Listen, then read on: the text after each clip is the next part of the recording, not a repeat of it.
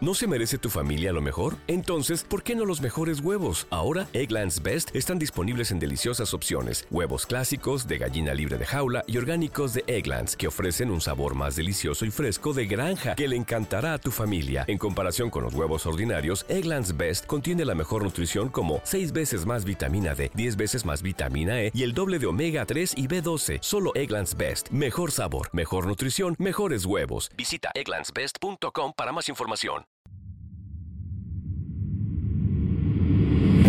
Bienvenidos a Creepy en español, creado por John Grills y producido por Guillermo Ruiz de Santiago.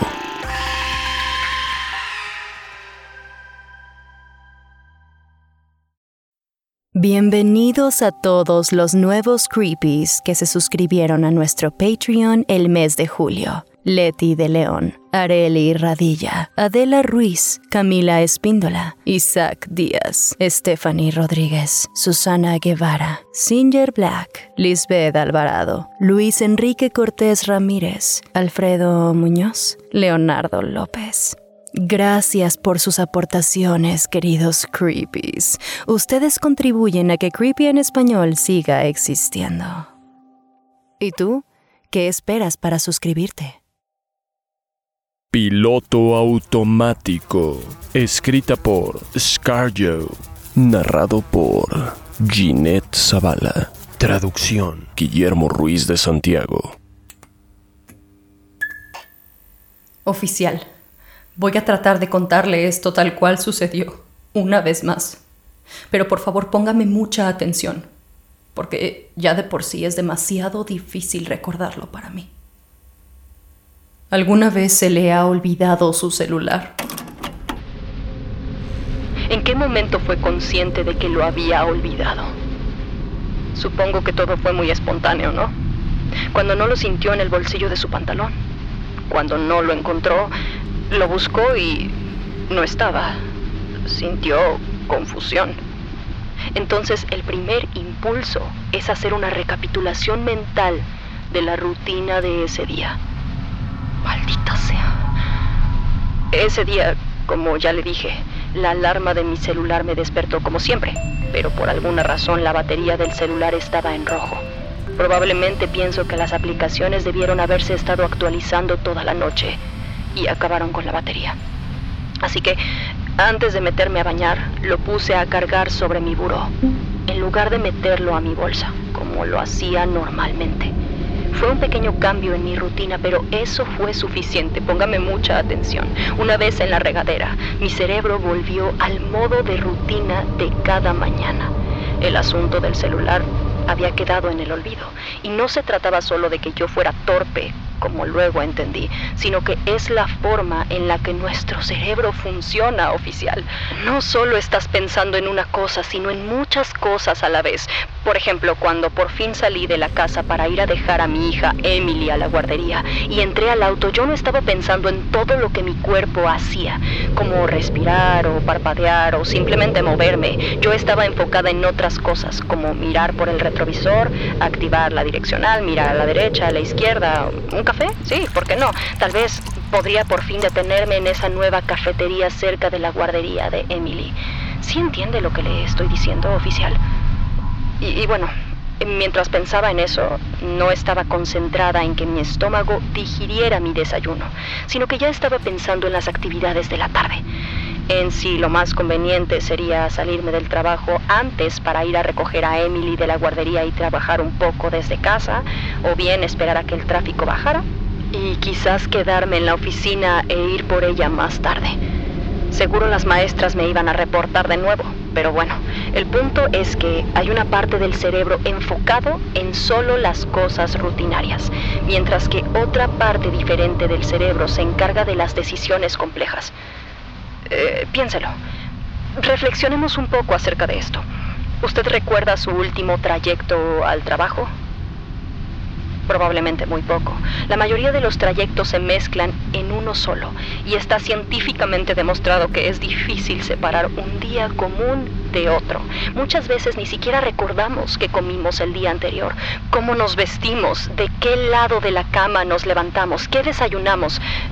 Y nosotros seguimos viviendo días muy parecidos y rutinarios y nuestro cerebro los convierte en una gran masa de recuerdos comunes y corrientes. Y entre más hagamos una rutina, más fácil será para nuestro cerebro seguirla sin que pienses mucho en ella. No estarás cuestionando cada decisión. Así que pronto su camino y mi camino al trabajo será tan automático como para mantener el equilibrio mientras camino, como respirar.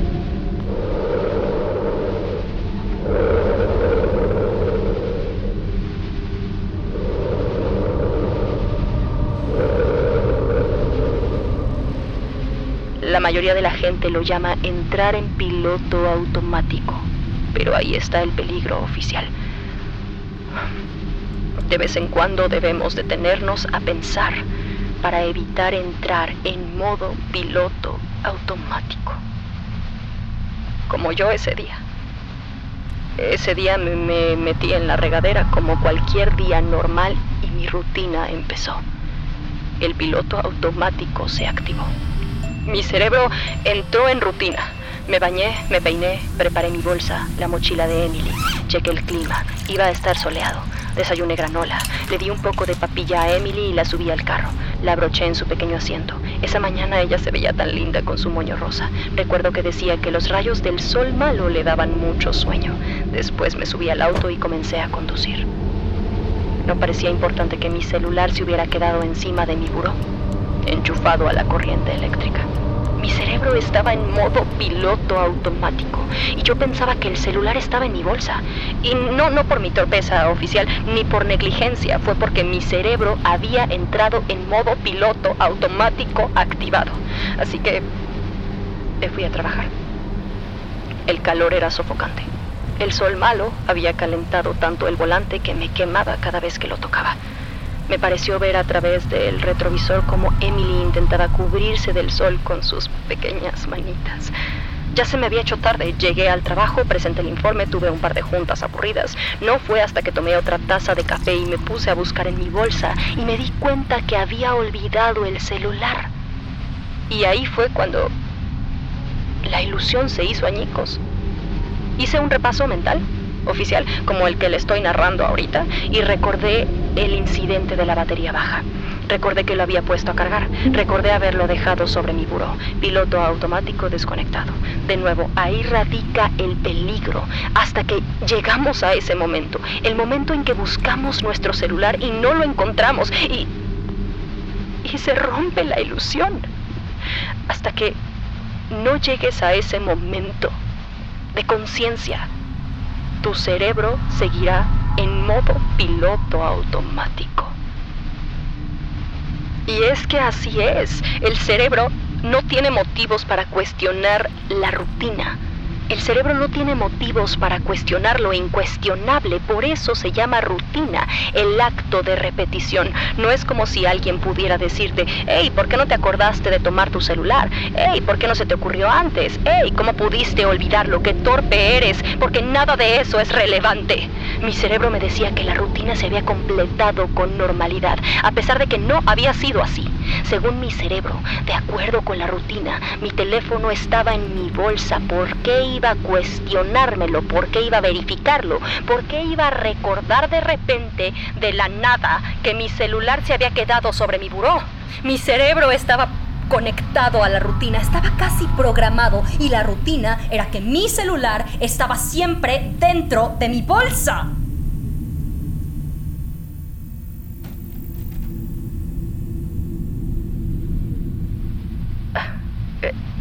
perdón, oficial. Em, me voy a permitir continuar.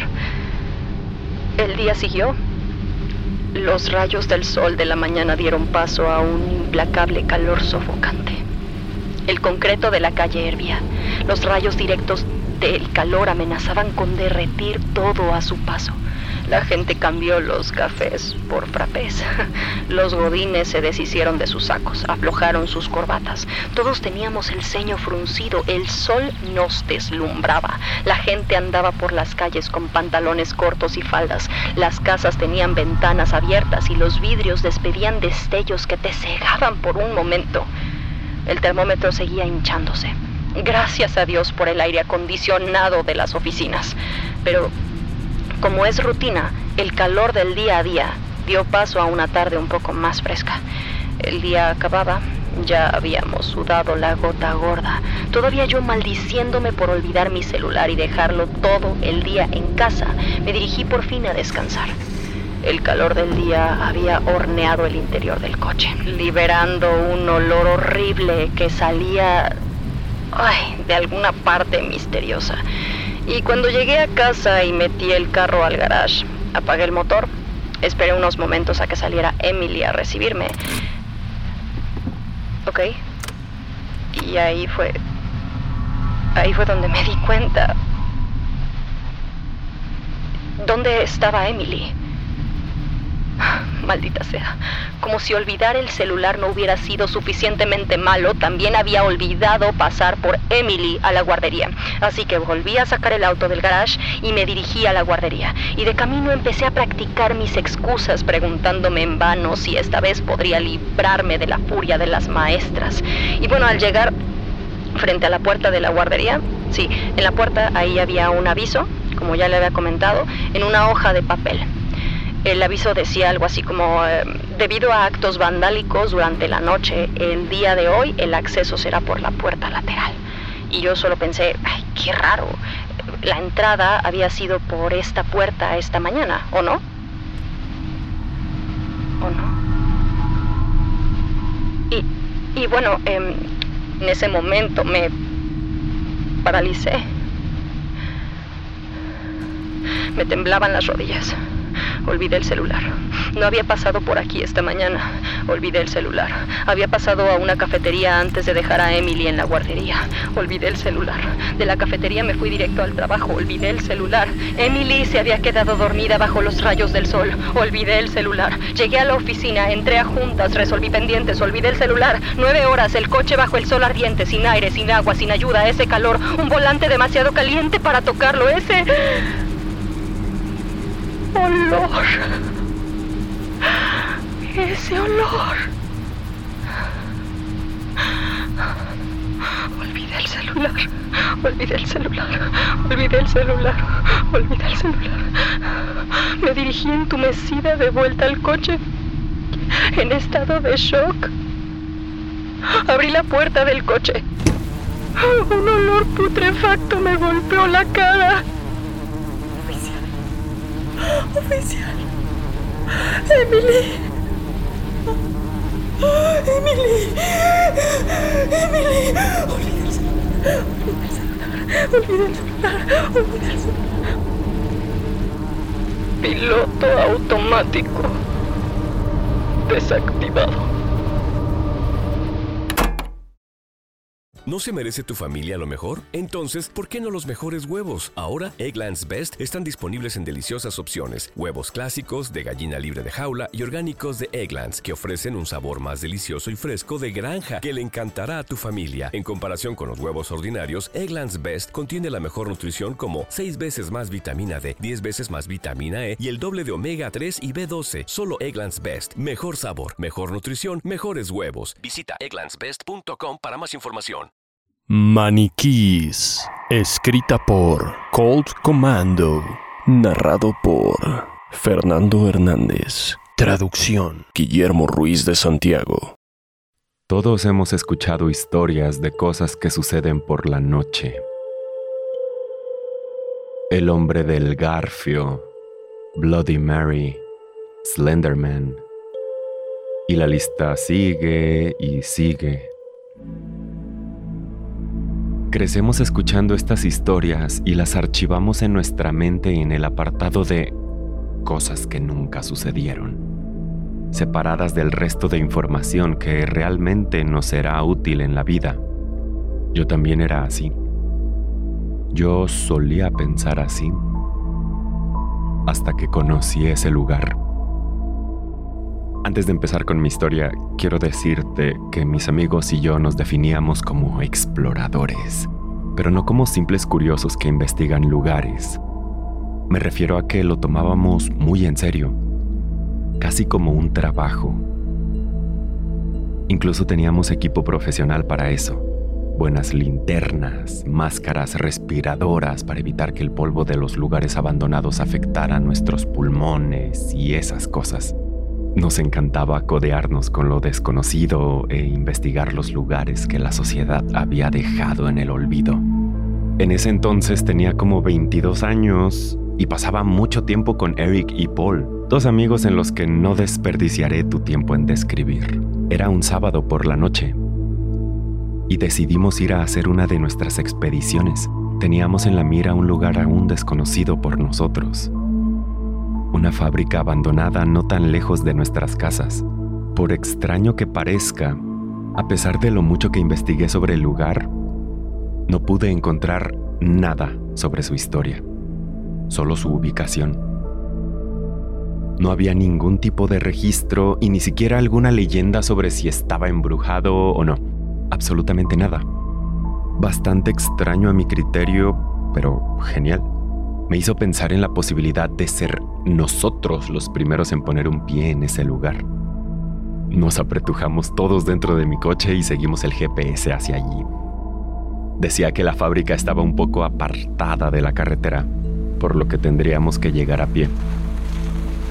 Al llegar al punto más cercano de la autopista, nos bajamos del coche y empezamos a caminar hacia las profundidades del bosque. Pero eso no nos inquietó. Ya estábamos acostumbrados a explorar lugares inquietantes. Así que dejamos el carro en un costado de la carretera, tomamos nuestras linternas y nos metimos al bosque. Caminamos un par de metros, esquivando ramas, escuchando los sonidos misteriosos de la noche y los crujidos de las ramas que daban a todo el ambiente un tono inquietante que hacía que nuestros sentidos se agudizaran. Pronto llegamos a la abandonada fábrica. Era enorme, cubierta de árboles y follaje. Debía tener unos tres pisos Todas las ventanas estaban rotas o tapadas con tablas de madera. Estábamos listos. Los tres entramos en la fábrica abandonada. Había chatarra por todas partes. Latas, motores viejos, baratijas de una época pasada. A medida que encontrábamos más objetos, llegamos a la conclusión de que esto solía ser una especie de fábrica de automóviles. A medida que nos adentrábamos en el edificio, me di cuenta de que algo iba mal. Una sensación nauseabunda de malestar recorrió mi cuerpo como una ola. Me detuve un momento. Eric volteó a verme para averiguar qué me pasaba. Como no quería arruinar la expedición, le hice un gesto con la mano, indicando que todo estaba bien. Seguimos caminando. Hacia el centro de la fábrica nos encontramos con unas escaleras metálicas en espiral que no iban hacia arriba, sino hacia abajo. Este lugar ya era bastante espeluznante, sin una escalera que solo bajara.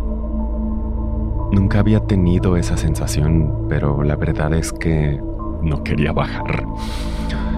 Iluminé los escalones y me quedé mirando un momento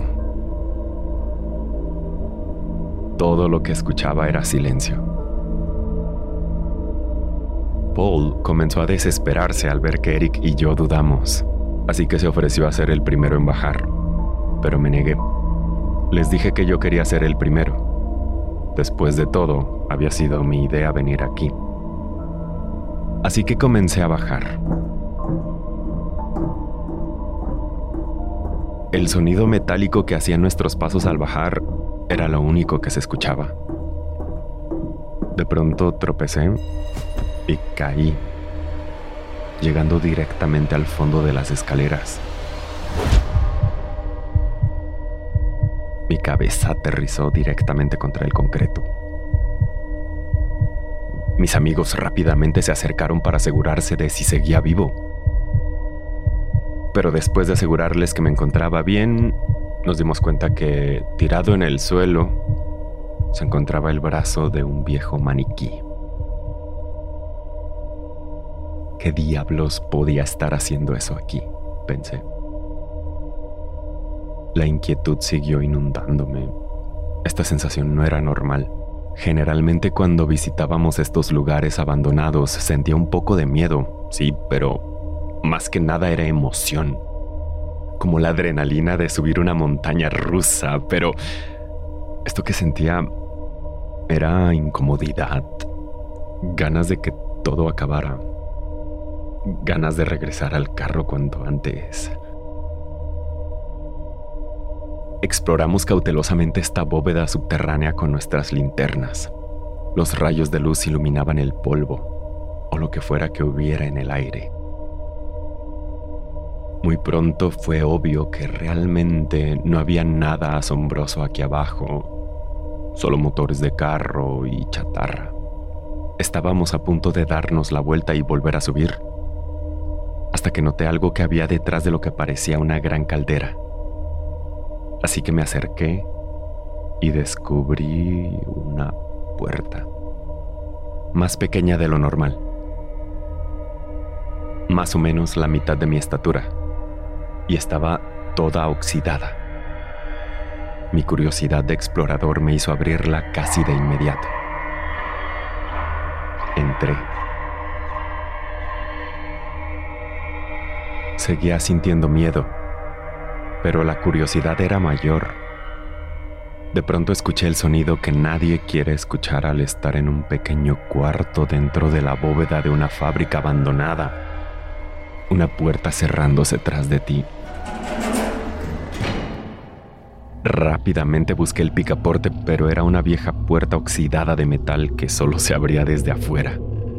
No había forma de salir. Golpeé, grité, di una patada, no me importaba parecer un cobarde. Solo necesitaba salir de ahí de inmediato. Seguí golpeando, llamando a mis amigos, pero no pasó nada. No escuchaba nada, no escuchaba a nadie. Me di la vuelta, iluminado por mi linterna, pude ver un viejo pasillo frente a mí que se hacía cada vez más estrecho. Estaba claro que no podía hacer otra cosa más que caminar en búsqueda de alguna salida. Mis amigos no parecían estar haciendo nada por ayudarme a salir de ahí. Comencé a andar, rezando porque del otro lado me encontrara algún tipo de salida. Mientras avanzaba, pude notar que el pasillo tenía una inclinación hacia abajo que me adentraba más y más a esa bóveda subterránea. Todo parecía más decrépito y sucio. El olor empeoraba progresivamente.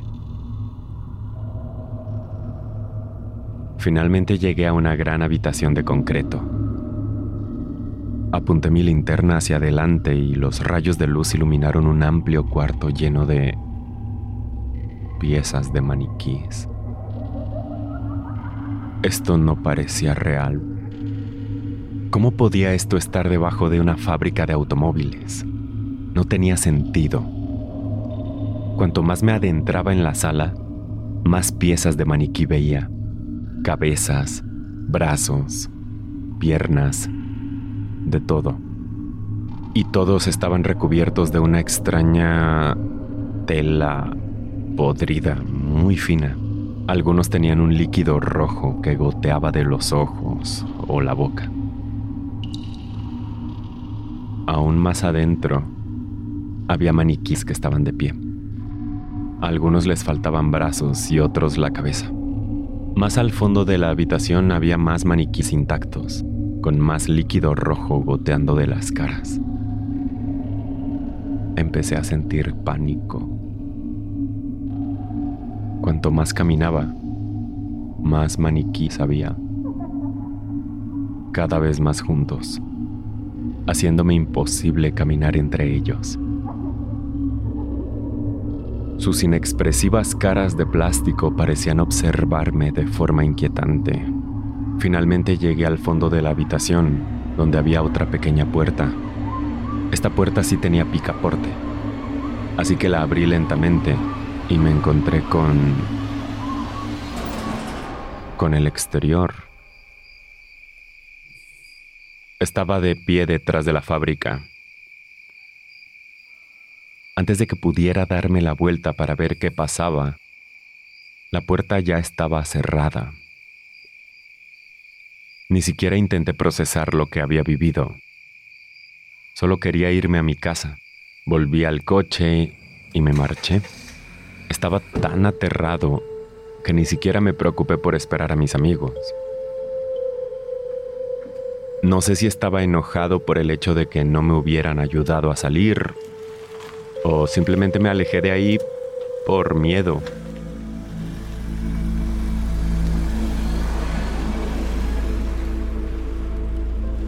Comencé a manejar sin toparme con ningún otro carro.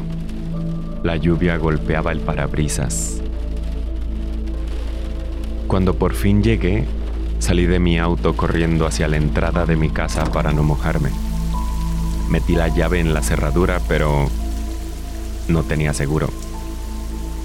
Giré el pomo de la puerta para entrar. La misma sensación nauseabunda que tuve en la fábrica me inundó de nuevo. Prendí la luz, pero no había luz. Probablemente por culpa de la lluvia. Entré cautelosamente, dejando mi mochila en el piso. Tomé mi linterna y subí las escaleras. Me dirigí a la habitación de mis padres. La puerta estaba ligeramente entreabierta. Entré lentamente. Alumbré la habitación con la linterna y vi a mis padres durmiendo, pero había algo raro en cómo se veían demasiado quietos. Me acerqué lentamente, los iluminé con mi linterna y vi que en lugar de mis padres había dos maniquís forrados con esa extraña y delgada tela podrida que parecía piel humana. De su boca y ojos brotaba sangre fresca. Salí corriendo directo a mi habitación. El corazón me latía con fuerza. Empecé a sudar. Dentro de mi armario pude escuchar un ruido. Me di la vuelta y sentí que el corazón se me hundía en el estómago. Dentro, oculto entre mi ropa, había otro maniquí observándome. Este viejo maniquí, recubierto con piel putrefacta y orificios sangrantes, soltó un quejido. La cabeza me latía con fuerza. Sentí que volvían las náuseas. Dejé de escuchar, dejé de ver. Todo se tornó oscuro. Me había desmayado. Abrí los ojos la cara de mis dos amigos estaba frente a mí. Todavía estábamos en el sótano de la fábrica. ¡Ey! ¡Despierta! dijo Eric, dándome pequeños golpes en la cara con la palma abierta. Parece que te has dado un buen golpe en la cabeza. Me encontraba en el piso, al final de las escaleras metálicas en espiral. Me incorporé y empecé a contarle sobre los maniquíes envueltos en piel humana.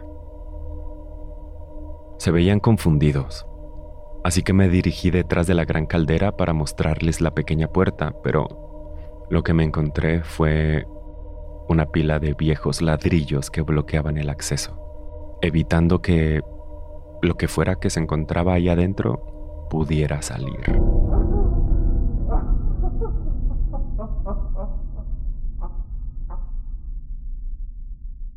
¿No se merece tu familia lo mejor? Entonces, ¿por qué no los mejores huevos? Ahora, Egglands Best están disponibles en deliciosas opciones. Huevos clásicos, de gallina libre de jaula y orgánicos de Egglands, que ofrecen un sabor más delicioso y fresco de granja que le encantará a tu familia. En comparación con los huevos ordinarios, Egglands Best contiene la mejor nutrición como 6 veces más vitamina D, 10 veces más vitamina E y el doble de omega 3 y B12. Solo Egglands Best. Mejor sabor, mejor nutrición, mejores huevos. Visita egglandsbest.com para más información. Creepy en español fue creado por John Grills y producido por Guillermo Ruiz de Santiago.